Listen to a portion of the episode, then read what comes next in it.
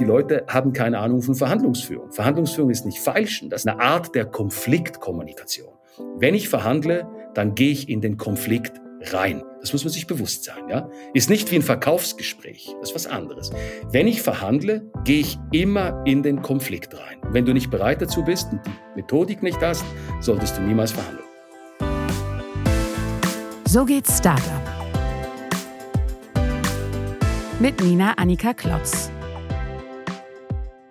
Hallo und herzlich willkommen zu So geht Startup oder eigentlich So geht Verhandeln, denn wir wollen heute darüber reden, wie man in Verhandlungen das Maximale rausholt, etwa mit potenziellen Investoren. Und das wird uns Adel Abdelatif erklären. Er hat einen Abschluss als Certified Global Negotiator an der Hochschule St. Gallen gemacht und unterrichtet dort auch an der Executive School of Management Technology and Law strategische und taktische Verhandlungsführung. Er hat eine Verhandlungsführungsakademie in der Schweiz gegründet, mehrere Bücher zum Thema geschrieben und er er berät als Ghost Negotiator, als Schattenverhandler internationale Klienten in schwierigen Verhandlungen. Schön, dass du da bist. Erzähl uns doch mal kurz, was du in dem Job als Schattenverhandler eigentlich genau machst. Ja, vielen herzlichen Dank für die Einladung zuerst mal. Ein Schattenverhandler ist ein Verhandlungsprofi, der Klienten ohne Sichtbarkeit in schwierigen Verhandlungen berät. Ich gebe dir ein Beispiel eine Unternehmung steckt in einer sehr, sehr schwierigen Verhandlungssituation oder auch ein Politiker und braucht dringend Unterstützung, dann werde ich angerufen, das meistens, wenn mein, mein Telefon klingelt,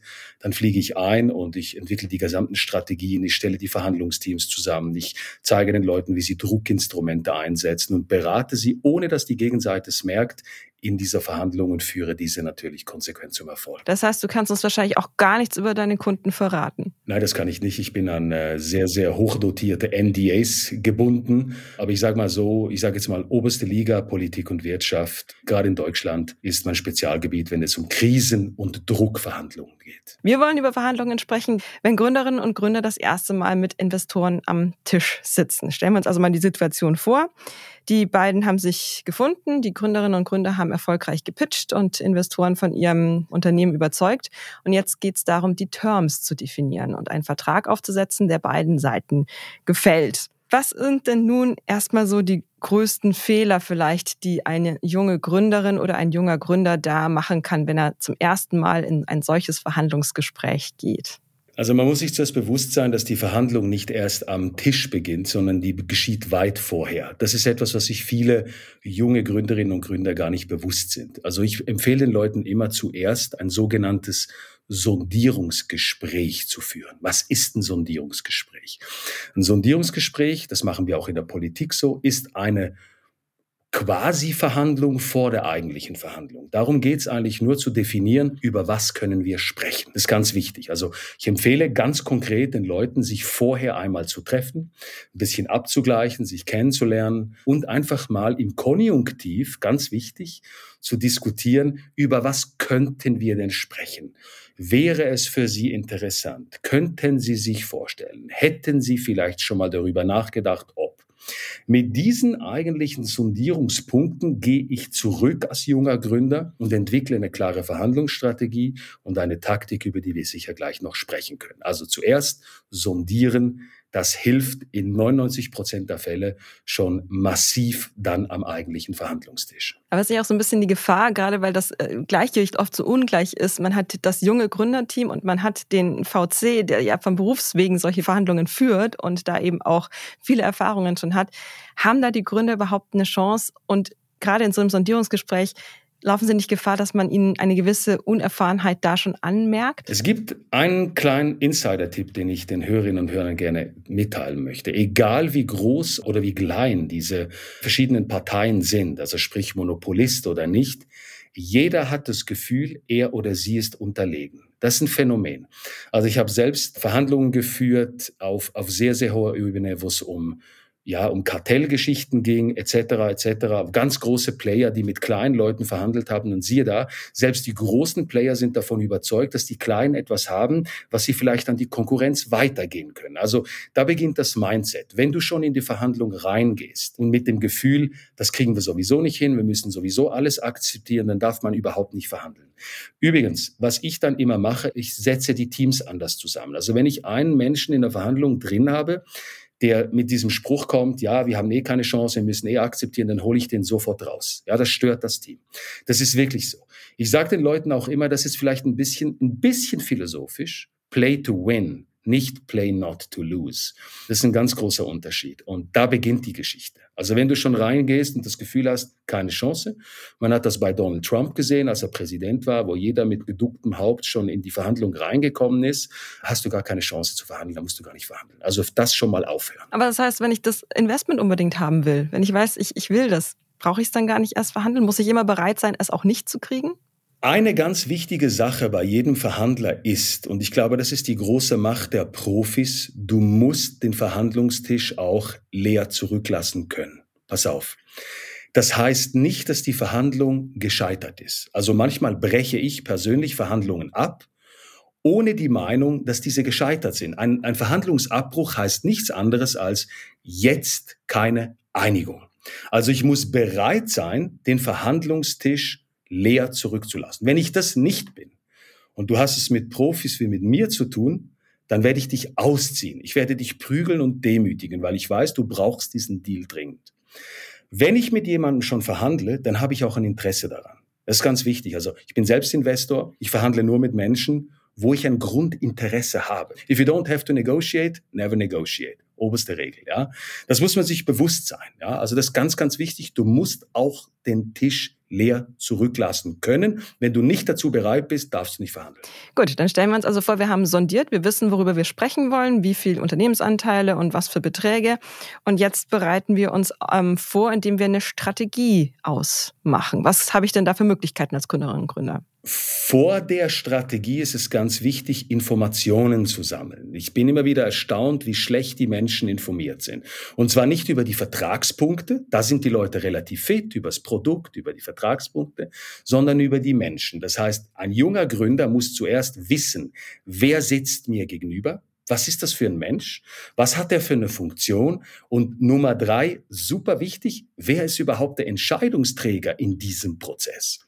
Jetzt leben wir ja in einer Zeit, wo Social Media uns sehr, sehr viele Informationen liefern können. Also ich gucke mir Google an, ich gucke mir LinkedIn an, ich gucke mir sogar Instagram an, um mir einen Eindruck der gegenüberliegenden Person zu machen. Ist ganz, ganz wichtig. Information ist die mächtigste Ressource in jeder Verhandlung. Wer sich nicht mit Informationen eindeckt, hat keine Chance. Erst dann gehen wir in die Strategie, in die Zielsetzung, in die Forderung rein. Ja? Aber wichtig ist es, zuerst mal informieren. Werbung. Du brauchst für dein Software as a Service Startup noch die passende Web-Applikation? Bei Rock, geschrieben ROQ, erhältst du an Tag 1 eine voll funktionsfähige App mit allen wichtigen Funktionen. Vom Login bis zum User-Management. Ob Entwickler oder Non-Developer, mit Rock ist deine individuelle App schneller live als je zuvor. Melde dich beim Rock Founders Program an und nutze die Plattform drei Monate kostenfrei. Unter rock, roq.tech, T-E-C-H, slash Szene. Aber so Instagram, das sind ja auch ganz persönliche Informationen dann, die man dann versucht rauszufinden. Das sind die interessanten. Das sind die ganz interessanten. Und ich kann dir sagen, dass die Investoren ebenfalls Social Media benutzen, um über das Gegenüber, also wenn sie Profi sind, einige Eindrücke zu kriegen. Ich habe nicht gesagt, dass Instagram Gold wert ist, aber es gibt mir einen Eindruck.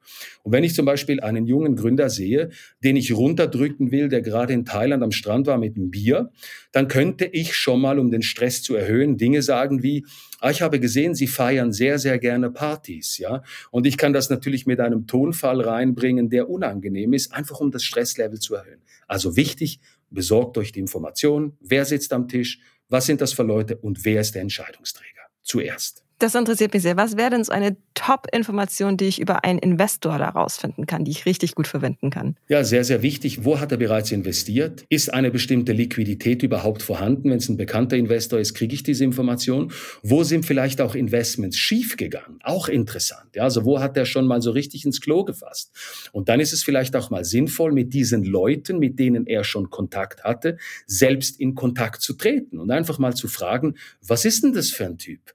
Und das sind Informationen, die Gold wert sind, weil Als Investor, ich bin selbst Investor, triffst du nicht 100 Mal, aber du möchtest ja dein Geld vermehren. Ein Investor ist nur interessiert am Return of Investment, period. Ja? Und wenn ich aber weiß, der hat da und da schon ins Klo gelangt oder hier schon gute Dinge gemacht, dann kann ich darauf eingehen in der Verhandlung. Das ist wichtig. Also Liquidität, sehr wichtig, Erfolg wichtig und was für Niederlagen hat er bis jetzt schon erleben müssen. Würde ich jetzt erstmal sagen, ist nicht so schlau, darauf direkt einzugehen im Gespräch mit dem Investor, von dem ich ja was will, ihm erstmal so seine Niederlagen reinzureiben. Nein, nein, überhaupt nicht. Aber es ist für mich eine wichtige Information. Wenn ich ein Gespräch starte mit dem Investor, jetzt komme ich vielleicht zum ganz wichtigen Thema, muss ich zuerst mal eine Gemeinsamkeit einspielen. Es hört sich so einfach an und es ist doch so schwierig. Was ist eine Gemeinsamkeit? Zum Beispiel gemeinsame Uni, die wir besucht haben, gemeinsame Stadt, gemeinsamer Fußballverein, wobei Arbeit, da will ich immer vorsichtig sein. Hat man Kinder oder hat man nicht? Wenn ich, ich bin selbst Papa von drei Kindern, ein guter Einstieg ist immer gemeinsam oder auch ein gemeinsames Ziel. Ganz konkret, lieber Herr Investor, ich freue mich, dass Sie heute hier sind. Ich freue mich, dass Sie sich die Zeit genommen haben. Wir wollen gemeinsam evaluieren, inwiefern unser Produkt für Ihre Unternehmung interessant sein könnte. Ist das für Sie ein gangbarer Weg? Siehst du? Das ist schon eine Gemeinsamkeit, das funkt einfach. Wenn ich aber reinkomme und sage, schauen Sie, wir haben das beste Produkt, das kostet so und so viel, wir sind schon mit 100 anderen in Gesprächen, äh, catcht mich das? Nee. Okay, ich habe also auch die Informationen eingesammelt, jetzt aber die Strategie, oder?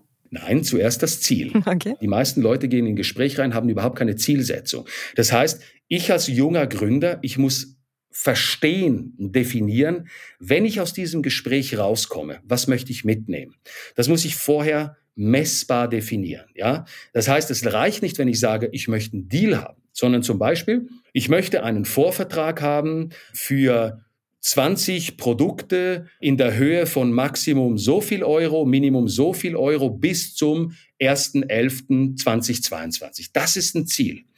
Umso schwammiger dein Ziel ist, umso mehr wirst du intuitiv verhandeln. Das ist genau das gleiche Ding. Es ist nicht einfach so, ja, wir gehen jetzt mal rein und hören mal zu. Nein, ich muss ein Ziel schriftlich definieren. Solange ich dieses Ziel nicht schriftlich definiert habe, wie gesagt, maximal, minimal, bis wann was genau, gehe ich nicht in der Verhandlung ein. Wie soll ich denn verhandeln, wenn ich nicht weiß, für was? Ist das Ziel auch das, was ich formuliere vor dem Investor, oder ist das das, was ich insgeheim weiß und verlange ich mehr, um dann da anzukommen? Genau, also das Ziel ist für mich, das ist ganz wichtig. Ja, das ist ja mein Ziel. Teilweise kann es sein, dass ich einfach ein Netzwerk möchte. Es kann sein, dass ich ein, ein Pre-Disclosure Agreement möchte, was auch immer. Ja, das ist für mich.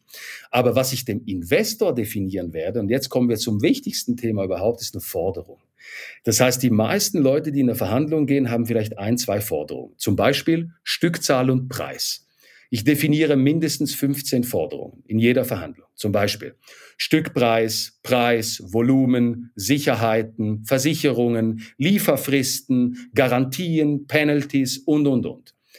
Und wenn ich in die Verhandlung reingehe, dann beginne ich immer persönlich mit einer Forderung, die mir eigentlich egal ist. Aber diese Forderung tausche ich gegen etwas ein. Klassisches Beispiel. Lieber Herr Investor, wir könnten uns immer im Konjunktiv sprechen, das ist die Sprache der Profis. Wir könnten uns durchaus vorstellen, dass wir mit einem Primärprodukt vielleicht mal mit Ihnen zusammen schauen könnten, inwiefern das interessant wäre. Dafür bräuchten wir von Ihnen aber eine Vorkasse von 20.000 Euro. Wäre das für Sie ein gangbarer Weg, wenn wir hier in die Entwicklung reingehen würden? Siehst du? Ich habe ihm nicht gesagt, ich brauche 20.000. Ich habe gesagt, wir könnten uns vorstellen, Ihnen was zu liefern, aber ich möchte was von Ihnen zurückhaben. Wenn ich keine Forderung habe, kann ich nicht verhandeln. Größte Fehler überhaupt. Jetzt erzähle ich dir noch kurz einen Insider. Ich habe wirklich Riesenunternehmen unterstützt. Die haben auch keine Ahnung von Forderungen. Also das ist nicht ein Problem des kleinen Mannes, sondern die haben drei Forderungen. Das war's. Was willst du mit drei Forderungen verhandeln? Wenn es dreimal Nein ist, ist die Verhandlung gescheitert. Also 15 Forderungen sind ein Muss. Gibt es dann auch so eine Ratio, wo man sagt, und so viel muss man dann auch durchbekommen und so viel kann man abschenken? Hängt vom Ziel ab. Das hängt natürlich vom Ziel ab. Aber das oberste Prinzip ist, ich gebe nie was gratis. Also wenn ich dem Investor was gebe, dann möchte ich was für das haben. Zum Beispiel, schauen Sie, ich könnte mir vorstellen, Ihnen den Prototyp bis zum 1. November fertigzustellen. Dafür bräuchte ich aber im Gegenzug von Ihnen eine Garantie, dass Sie die Versicherungskosten hierfür übernehmen. Ist das für Sie ein gangbarer Weg? Es muss was kosten. Du darfst nichts geben, ohne was dafür zu kriegen. Macht es Sinn, wenn man sich innerhalb des Teams dann vielleicht noch unterschiedliche Rollen verteilt, sodass dann einer mehr auf diese Forderungen aufpasst, der andere auf die anderen? Weil ich stelle mir es schwer vor, 15 Forderungen im Kopf zu behalten, dem Gespräch zu folgen und dann noch immer zu rechnen, was habe ich gegeben, was habe ich bekommen. Ja, ich rate Leuten immer im Team zu verhandeln. Und ich habe so eine kriminalistische Methode, die kann ich jetzt nicht im Detail ausführen, wo einer der Verhandlungsführer ist und das ist der, der spricht. Die anderen halten einfach Maul. Ich sage den Leuten das auch. Ich sage denen, sie halten Maul, sie sagen gar nichts. Warum? Weil sonst fangen die Leute an, sich gegenseitig tot zu verhandeln. Also einer spricht, das ist der Verhandlungsführer. Dann ganz wichtig, der Entscheidungsträger darf nicht mit am Tisch sein. Großer Fehler. Wenn der Entscheidungsträger am Tisch ist, dann besteht die Gefahr, wenn der Ja oder Nein sagt, dann ist es so. Der Entscheidungsträger muss draußen bleiben. Und das ist etwas, was für die deutsche Kultur, für die Schweizer und die österreichische Kultur sehr schwierig zu verstehen ist, weil wir immer das Gefühl haben, der Chef, der muss drin sein, der bestimmt. Das Problem ist, wenn der Gründer selbst da drin ist in der Verhandlung, ja, wenn ich der Investor bin, mit wem werde ich sprechen? Mit dem Typen. Die anderen sind alle Schauspielpuppen, die sind uninteressant. Also darum ist es wichtig, ein klares Team aufzustellen. Wer spricht? Wer hält's Maul? Wer ist da für die sorry, wenn ich so direkt bin, aber ich sage das den Leuten auch so. Wer ist der Experte, wenn es um technische Details geht? Das darf niemals der Verhandlungsführer sein. Und wie geht's nachher weiter? Aber würdest du als Investor nicht erwarten, dass du mit dem Gründer selbst sprichst? Spielt überhaupt keine Rolle, was ich erwarte oder nicht. Jetzt geht es um die Verhandlungsmacht. Das ist ganz wichtig. Der Gründer kann immer sagen, schauen Sie, ich habe gerade einen Notfalltermin zu Hause, ich kann leider nicht da sein, aber ich möchte Ihnen gerne mein Team vorstellen, bestehend aus Herrn Müller, Herrn Mayer, Frau Simone, wie auch immer. Herr Müller ist für die Verhandlung verantwortlich. Ich werde mich über ihn informieren. Ich bin überzeugt, dass wir einen guten Deal finden werden. Und wir haben noch einen technischen Experten dabei und die Marketingverantwortliche. Ich bin überzeugt davon, dass wir eine gute Einigung finden werden. Ich werde mich informieren. Vielen herzlichen Dank und weg bist du. Das fällt bestimmt vielen ganz schwer, vielen Gründern. Sehr viel, weil die Leute sind ego-getrieben. Ego hat in der Verhandlung nichts zu suchen. Werbung. Wer im Business durchstarten will, braucht innovative Ideen und den richtigen Standort. Einer der deutschen Startup-Hotspots und Spitzenreiter beim digitalen Ausbau ist Köln. So viel Potenzial muss genutzt werden. Die Startup-Unit der Köln Business Wirtschaftsförderung unterstützt Gründende kostenfrei mit individuellen Lösungen. Ob beim Networking, der Suche nach Investierenden und Büros oder der Internationalisierung. Erfahrt mehr unter köln.business. Ich nehme nochmal den Faden mit den Strategien auf. Mhm, Welche gerne. Verhandlungsstrategie können wir uns dann bereitlegen für unsere Proxys, die da jetzt quasi die Verhandlung führen? Zuerst muss man wissen, was eine Strategie. Strategie ist der Plan. Und es gibt etwas, heißt die Strategie und was ist die Taktik? Das ist wichtig. Also nach welchem Plan gehen wir und welche taktischen Instrumente, welche Instrumente setzen wir ein, um diese Strategie durchzusetzen? Es gibt verschiedene Verhandlungsstrategien, muss man wissen. Arbeitet man auf Druck? Arbeiten wir auf Zeit? Arbeiten wir auf ein Agreement? Arbeiten wir auf eine Concession, auf einen ähm, Kompromiss hin?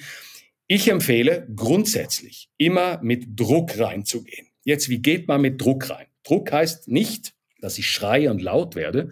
Wenn ich selbst verhandle, bin ich sehr charmant und sehr ruhig und aber sehr dominant, sondern ich werde Forderungen reinbringen. Wer fordert, der erhöht den Druck. Also eben, lieber Herr Investor, könnten Sie sich vorstellen, hier das und das zu tun? Wäre es für Sie ein gangbarer Weg, wenn wir hier vielleicht fortschreiten können und in die Entwicklung, über die Entwicklung diskutieren würden? Immer fordern. Ich würde immer mit Druck starten, niemals mit nachgeben. Nachgeben ist das Dümmste, was du tun kannst. Aber man muss doch auch, es ist ja immer Give and Take. Man muss ja dann auch was beisteuern. Naja, ich sage das mal ganz so. Ja, wenn der andere danach fragt, kann ich ihm was geben. Interessant ist, das rede ich jetzt auf vielen Jahren Erfahrungen, die Leute haben ja keine Forderungen vorbereitet. Also verlangen sie auch nichts. Dann kassiere ich das ein. Also wenn der andere mir das gratis gibt und sagt, lieber Gründer, klar, wir geben Ihnen die 20.000 Euro für die Entwicklung, dann sage ich Dankeschön, super, ich schätze das extrem. Das war's. Und das ist ja das Lustige. Darum sage ich, die Leute haben keine Ahnung von Verhandlungsführung. Verhandlungsführung ist nicht feilschen, das ist eine Art der Konfliktkommunikation. Wenn ich verhandle, dann gehe ich in den Konflikt rein. Das muss man sich bewusst sein, ja. Ist nicht wie ein Verkaufsgespräch. Das ist was anderes. Wenn ich verhandle, gehe ich immer in den Konflikt rein. Wenn du nicht bereit dazu bist und die Methodik nicht hast, solltest du niemals verhandeln. Wenn du sagst, du würdest empfehlen, immer mit Druck anzufangen, heißt das, die Strategie ändert sich dann im Verlauf der Verhandlung auch mal? Sehr selten. Also meine Strategien sind, äh, meistens gehen sie auf Druck und dann in die Zusammenarbeit rein. Ich bleibe auf der Strategie stehen. Ich gehöre nicht zu den Leuten, die Strategien ändert. Was ich aber ändere, sind die taktischen Instrumente. Also was tue ich am Tisch? Zum Beispiel, ich spreche im Konjunktiv. Oder die meisten Leute machen den größten Fehler, weil sie zu viel sprechen. Also halt einfach mal Maul, the power of silence. Oder ich habe eine Technik, die heißt cuddle to death, also zu Tode kuscheln. Man bedankt sich für alles. Oh, das ist super, dass Sie das gesagt haben. Vielen herzlichen Dank. Wichtiger Punkt. Tolle Vorbereitung. Es imponiert mir, wie gut Sie sich aufgestellt haben. Warum? Dann bin ich nicht fassbar. Ich bin wie ein glitschiger Fisch. Ja, da gibt's eine Menge von von Taktiken, die ich den Leuten in meinen Seminaren beibringe, die aber da da sind, um die Strategie durchzusetzen. Also Strategie ist eine interne Abstimmung und die Taktik ist das, was ich am Tisch tue, um diese Strategie durchzudrücken. Da gibt's natürlich auch sehr viele Dirty Tricks und unfaire Manipulationstechniken. Würdest du aber nicht verwenden, oder? Du fragst Ghost Negotiator. Was soll ich dir sagen? ich sage dir, offiziell sage ich nein, inoffiziell sage ich natürlich selbstverständlich. Wir manipulieren alle. Und ich manipuliere die Gegenseite schon so im Vorfeld, dass bestimmte Wahrscheinlichkeiten da sind, dass sie den Deal eindrücken. Natürlich arbeite ich mit Druckinstrumenten, das ist mein Job. Natürlich arbeite ich mit teilweise Mitteln, um Menschen zu überzeugen, dass meine Klienten recht haben. Selbstverständlich. Es wäre gelogen, wenn ich sagen würde, nein. Und die Leute, die mich holen, die sind auch meistens in einer Position, wo das normale Kommunikationsmittel ausgelutscht ist. Und dann komme halt ich dazu und ja, und sorge dafür, dass der Deal noch eingetütet wird. Was sind das für Dirty Tricks? Das möchte ich schon genauer wissen. Oh, da gibt's eine Menge. Also da gibt's psychologische Manipulationstricks von mit Falschinformationen verbreiten. Das wird in der Politik ja häufig gemacht. Wir involvieren Medien und hauen eine Headline raus. Wir werden Fotos an die Medien spielen, wie unser Kunde bereits mit der Konkurrenz spricht. Ernährung auch. Wir servieren tonnenweise Zuckerzeugs, weil Zucker halt einfach richtig scheiße ist, weil du müde wirst und unkonzentriert wirst. Wir haben keine Getränke. Ich habe mal in Dresden im Winter in einer Turnhalle eine Verhandlung geführt. Das war so lustig. Da war die Gegenseite, die waren in Wollmützen gepackt und hatten warmen Kaffee und wir waren im Anzug da. Es war etwa minus zehn Grad und hatten kalte Getränke zum Trinken. Also man lacht darüber, aber es gibt jede Menge Dirty Tricks und es gibt die richtig Dirty Tricks, aber auf die möchte ich jetzt nicht eingehen. Du hast auch mal gesagt, das Ziel ist es, den Gegner unter Stress zu setzen, ja. denn dann macht er Fehler. Richtig. Wie, wie ist denn das gemeint? Was, was für eine Art von Stress meinst du da und wie funktioniert das? Einen guten Verhandlungsführer erkennst du daran, dass er kontinuierlich Stresssignale setzt. Klassisches Stresssignal ist, unter Druck setzen mit Forderungen. Du kennst das vielleicht auch aus deinem privaten Umfeld. Jemand fordert eins nach dem anderen oder im Job. Ich möchte noch das und das möchte ich auch noch und überhaupt schon. Dann steigt dein negativer Stress. Und das ist wichtig, weil du kannst nicht mehr logisch rational denken. Ich gebe dir ein Beispiel. Du hast eine Redaktionssitzung und du musst eine Präsentation halten vor dem CEO deines Senders, ja? Und du bist gut vorbereitet. Du bist ein Profi. Und an diesem Tag funktioniert der Beamer nicht. Alle sitzen drin, du drückst auf den Knopf, Beamer funktioniert nicht, Präsentation wird nicht aufgespielt.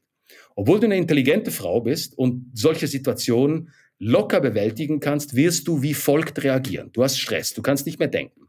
Du wirst auf dieser Fernbedienung rumdrücken auf irgendwelchen Knöpfen. Du wirst draufklopfen, du wirst die Batterie rausnehmen, du wirst völlig unkoordiniert dich verhalten. Und das ist, was ich als Verhandlungsführer mache. Ich setze dich unter Stress, mit Druck, damit du nicht mehr logisch rational denken kannst. Das mache ich aber sehr charmant und sehr nett und sehr elegant. Ich fordere, ich fordere, ich fordere. Und ich verwickle dich in, in Widersprüche, erhöhe deinen Stress und wenn du Stress hast, wirst du Fehler machen. Und darum geht's in der Verhandlung. Wir werfen da nicht mit Wattetüchern um uns, sondern wir wollen Deal rausholen. Und die guten Verhandler wissen, wie man Stress aufsetzt. Werbung Du willst mit deinen Ideen Großes erreichen? Dann brauchst du auch das richtige Tech-Setup.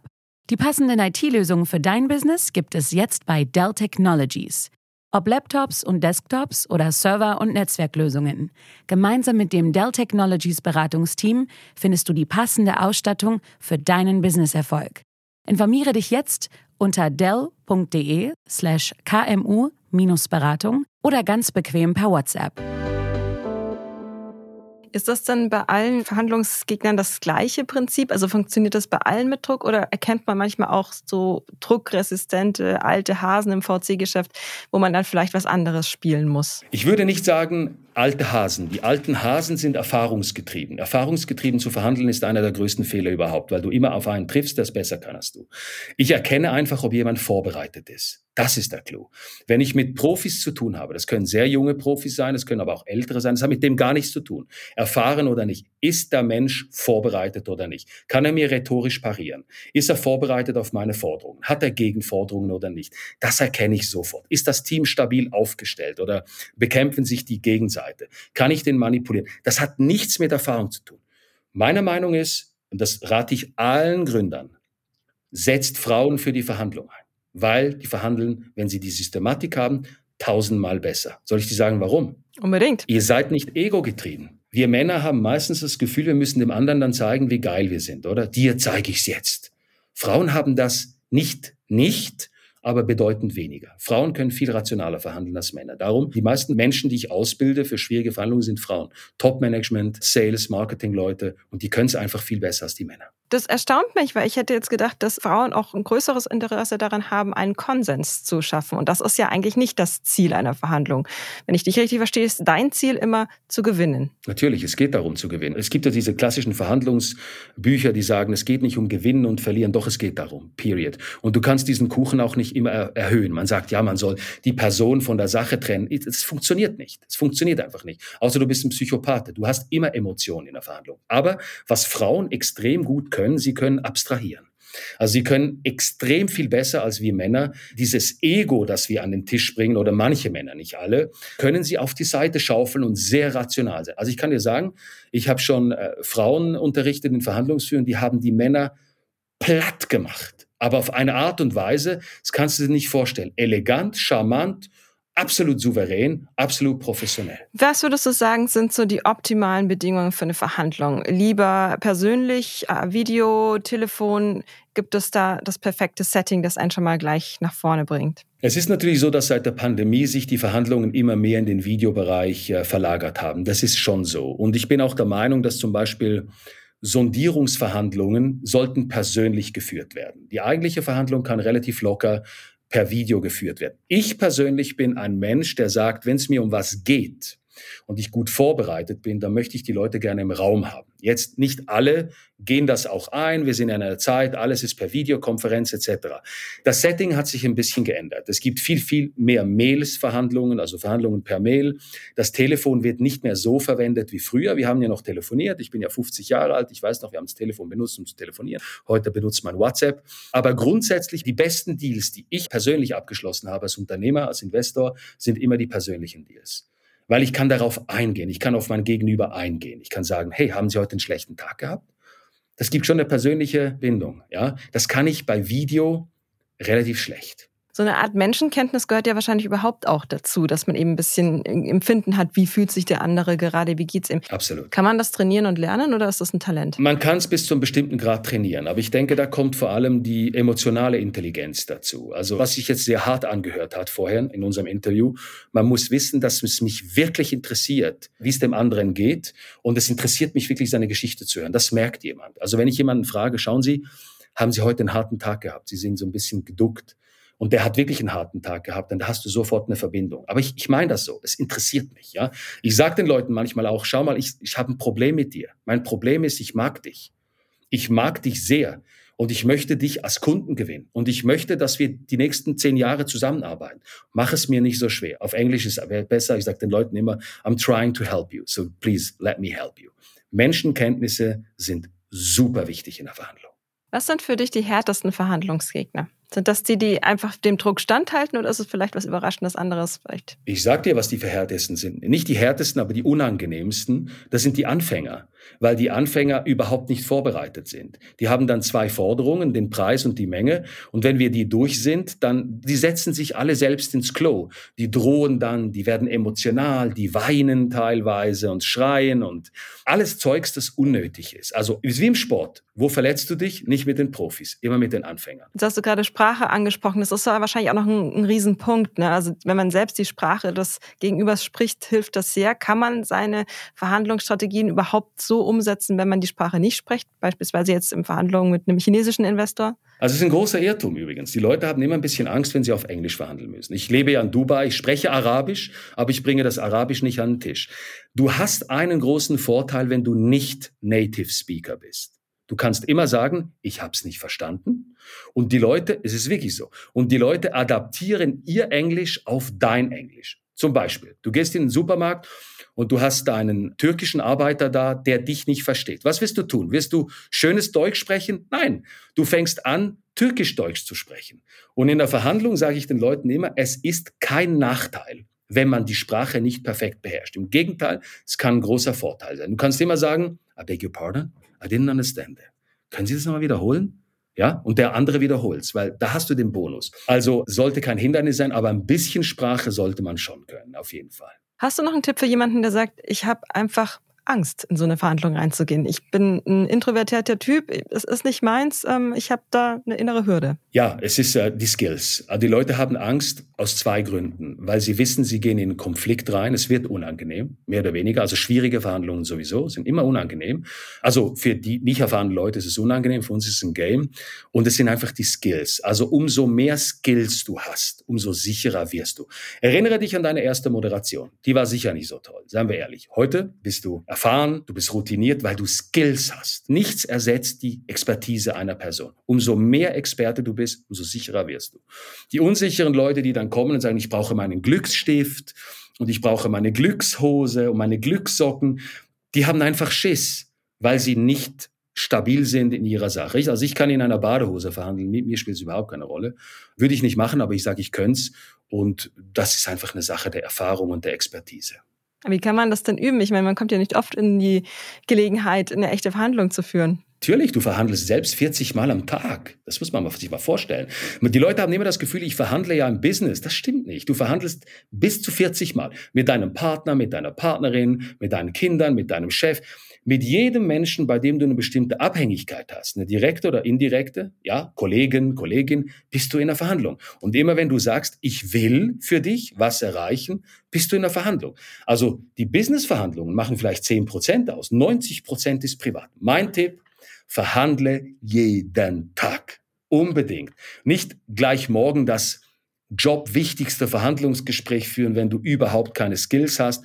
Hol dir die Skills, zum Beispiel komm zu mir oder lies ein Buch oder, oder es gibt viele andere Sachen. Übe mit deiner Partnerin. Wo, wo gehen wir nächstes Jahr in den Urlaub? Kinder wollen morgens lieber Cerealien essen als Vollkornbrot. Das ist schon eine Verhandlung. Das ist eine harte Verhandlung. Ich bin Papa von drei Kindern. Ja, also mit Kindern verhandeln ist ja auch wirklich dann die Königsklasse. Aber weißt du warum? Ich, hab, ich bin ja Papa von drei Kindern.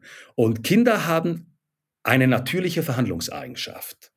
Kinder pokern immer sehr, sehr hoch. Also ich meine Tochter, die kommt zu mir und sagt, Papa, ich möchte zu Disneyland fliegen. Aber eigentlich möchte sie nur ein Eis. Und am, am Schluss einigen wir uns auf ein Eis. Also sie pokert schon sehr, sehr hoch, sie ankert hoch, um was zu kriegen. Und was Kinder sehr gut können, sie sanktionieren. Und das tut richtig weh. So Sachen wie, Papa, ich glaube, du liebst mich nicht mehr. Ja? Und hast du Kinder? Darf ich fragen? Zwei, ja. Ja, also, du weißt genau, von was ich spreche. Mama, du liebst meine Schwester oder Bruder, ich glaube, viel mehr als mich, weil da hast du es durchgehen lassen. Kinder sind die Welt besten Verhandler überhaupt. Sage sogar ich. Ich habe keine Chance gegen meine Kinder. Was sagst du, wann ist der Punkt bei einer Verhandlung erreicht, wo selbst du sagen würdest, hier müssen wir abbrechen? Gibt es das? Ja, natürlich. Also die sogenannte Sackgasse benutze ich erstens mal, wenn wir nicht diese Einigung kriegen, die wir wollen, dann breche ich ab. Oder, was ich häufiger mache, ich breche Verhandlungen ab, bewusst, um den Druck auf der Gegenseite zu erhöhen. Ja, also ich sage, schauen Sie, im Moment, zum heutigen Zeitpunkt unter den gegebenen Informationen, finden wir leider keine Einigung. Ich bedanke mich ganz herzlich. Ich kann Ihnen das Angebot, das ich Ihnen gegeben habe, noch zwei Tage aufrechterhalten. Ich würde mich sehr freuen, wenn wir unsere Diskussion fortführen können. Bla, bla, bli, bli, bli, bli. Stehe auf und gehe. Also ich benutze den Abbruch sehr häufig als taktisches Instrument, um den Druck auf die Gegenseite massiv zu erhöhen.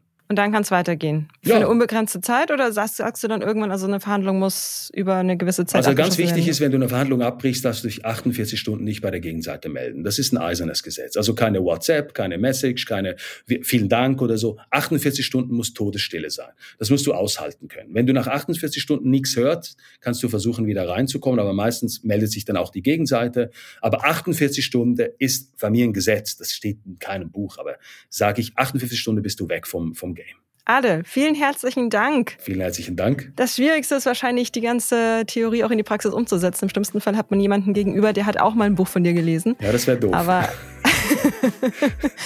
aber da muss man wahrscheinlich, wie du sagst, jeden Tag ein bisschen üben. Genau. Vielen herzlichen Dank Gerne. für deine Tipps und deine Zeit. Und viel Erfolg. Und wenn ihr noch mehr Tipps zum Thema Pitchen, Präsentieren, Verhandeln sucht, schaut auf gründerszene.de vorbei. Das ist unser Brot- und Buttergeschäft und da haben wir auf jeden Fall noch ein paar Artikel und Ratschläge für euch. Bis zum nächsten Mal.